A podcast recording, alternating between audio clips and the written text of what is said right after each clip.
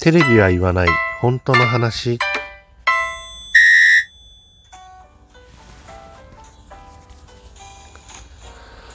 この番組は私、ともゆきが政治、経済、社会問題などなど自分の思ったことをぐだぐだとおしゃべりする番組です。何かしら皆さんの気づきだったりとか考えるきっかけになれば幸いです。ということで、今日はですね、えー、またちょっと選挙の話になるんですけど、今日ニュースでね、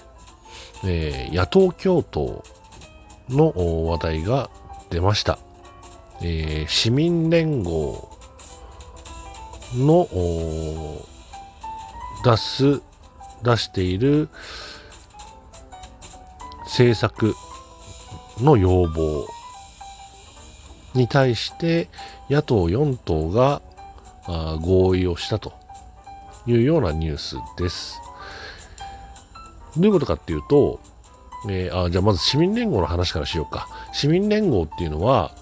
長いんです、名前が。本名長いんです。えー、安保法制の廃止と立憲主義の回復を求める市民連合、えー、略して市民連合ということで、で、何なのそれって話ですけど、まあ単純に、簡単に言えばね、えー、いろんな、なんていうのかな、あ活動団体、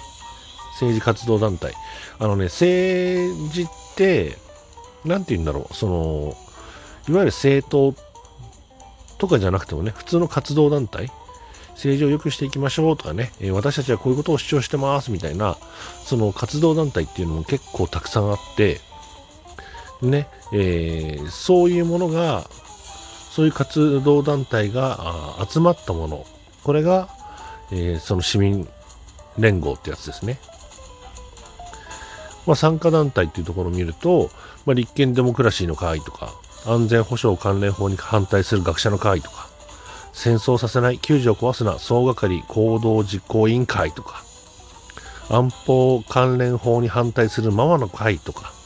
なんかね、いろいろ、そういういろんな政治団体が、えー、なんていうの、連なって、合体してというか、ね、えー、まあ、業務提携的な感じで、えー、市民連合という団体を作っています。その市民、連合が、来たる衆議院選挙に向けて、ね、え野党の皆さん、ね、え私たちがこういう政策を提言、提示しますので、ぜひね、えー、この政策に乗っていただきたいと、いうようなことですよね。だから野党で協力して、ね、私たちのこの出す政,、え、こう政策を実現してくださいってことですね。で、それに対して、えー、今今日ね、野党4党が合意をして、えー、調印締結をしたというような話です。で、えー、まあ、そのニュースをちょっと読みましょうか。え今日はね、読売新聞の、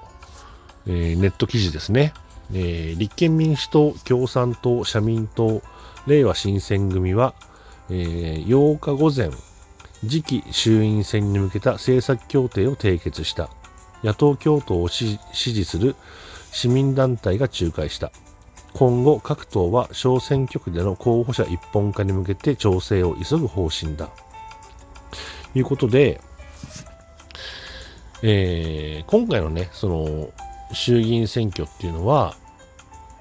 あの、前にもちょっと話したんですけど、ね、えー、与党対野党みたいな感じになりそうな気配なんですね。で、野党共闘しますよ。今さっき言ったね、えー、立憲民主党、共産党、社民党、令和新選組っていうのが、まあその野党4党が協力して、えー、自民党、えー、公明党などなど、まあ維新もね、含んで、え野党、うん、与党、いわゆる与党って言われるやつですね。え多数派の側、に挑んでいきましょうと。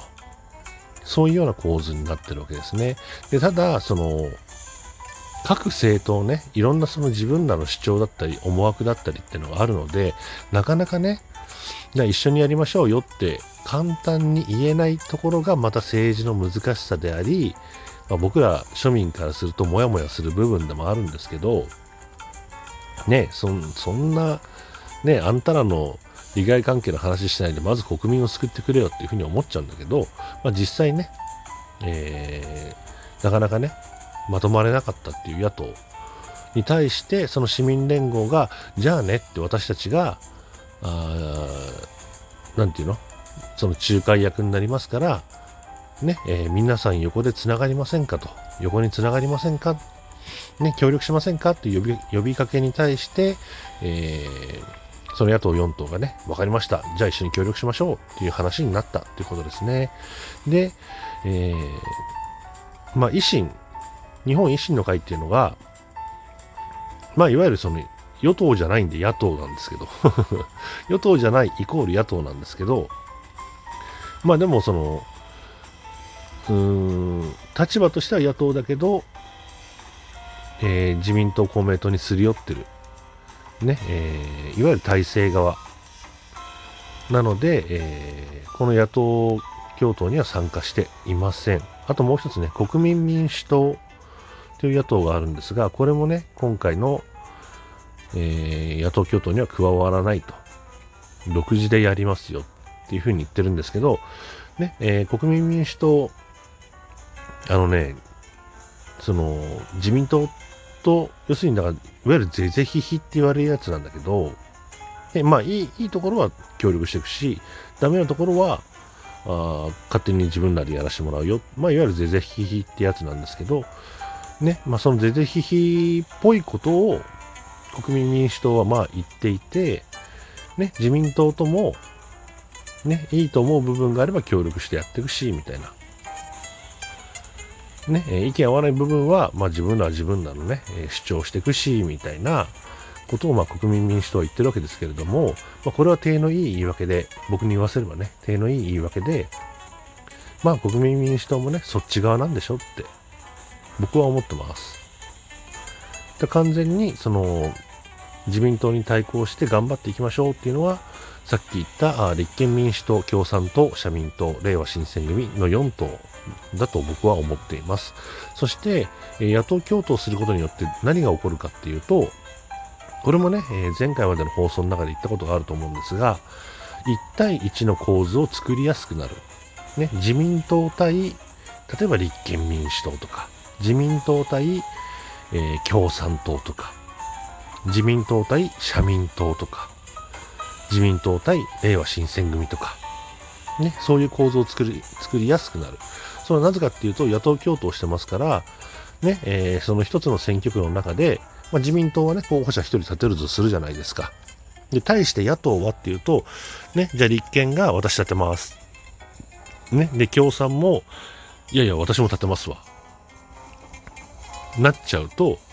ね、えー、野党派の人々にとっては選択肢が2つになっちゃうわけですよね。立憲か共産かみたいな。そうするとそこで票が割れてしまって自民党に負けてしまう。そんなようなことが起こりやすくなってしまうので、ね、えー、野党共闘をしてなるべく、えー、ていうの？その、1対1の構図に持ち込んで、え、野党支持の人が仮にね、その、立憲民主党支持の方であっても、ね、え、自民対共産っていう風になってたら、ね、あ野党の方だから共産に入れようみたいな感じで、ね、いわゆる、もちろん支持政党っていうのはあると思うんですけど、まあ、それをね、えー、一歩超えて、ね、えー、野党の方に、野党という広い意味合いのね、そのグループというか、ね、えー、別の言い方すれば反自民とか反公明とかね、反、反与党っていう意味でもいいかな。方に入れましょう。ね、そして、えー、自民党の候補者を落としていきましょう。野党の候補者を当選させましょう。というような動きが、野党共闘の意味ですね。で、ただ各、その各政党ね、みんなそれぞれ、えー、公約、マニフェストっていうのはありますので、もちろん細かい違いっていうのは結構たくさんあります。けれども、いわゆる大同勝利というかね、そういう政権交代とか、あ政治を良くしようとか、ね、国民を救っていこうというそういう大義名分のもとに、え手をつなげるところは手をつないでね、横に広げていきましょう。ね、野党同士で票を食い合うのはやめましょう。というような形ですね。僕は非常にこれに対しては期待をしているんですが、やっぱりテレビのね、報道っていうのは、まず総裁選、自民党の総裁選がありきで、ね、野党共闘っていうのは、ちらっとしか報道されてません。YouTube なんかでもね、あのー、野党共闘のニュースっていうのは、ん？テレビ、テレビの報道でも言う、ん？テレビの報道だね。でも、その野党、うん、野党共闘の報道っていうのはね、ちょびっとしか流れないんですよね。で、えー、多くのことは大体コロナと自民党総裁選に使われちゃうと、そのニュース番組の中でね。そうするとさ、テレビとか新聞しか見ない人とか、ね、えー、そもそもテレビ、新聞も見ない人なんていうのは、まあ、野党共闘が行われてることすら知らないかったりする場合が多いと思うんで、やっぱりね、えー、自民党を倒していこう。まあ、僕はね、えー、反体制側というか、反与党というかね、野党側に期待をしている人間なので、ね、えー、ぜひね、野党には頑張っていただきたいというふうに思いますし、まあ僕とね、同じ気持ちの方がいらっしゃったら、ね、ぜひぜひ、その、横に広げていただきたいというふうには思っています。ねちょっとその自民党総裁選のことばっかり取り上げられちゃうけど、ね、僕らが本当に見るべきは、あ次のね、衆議院選挙だよということは、ぜひ皆さん覚えておいていただきたい。ということで、えー、本日はここまで、えー、最後までご視聴くださってありがとうございました。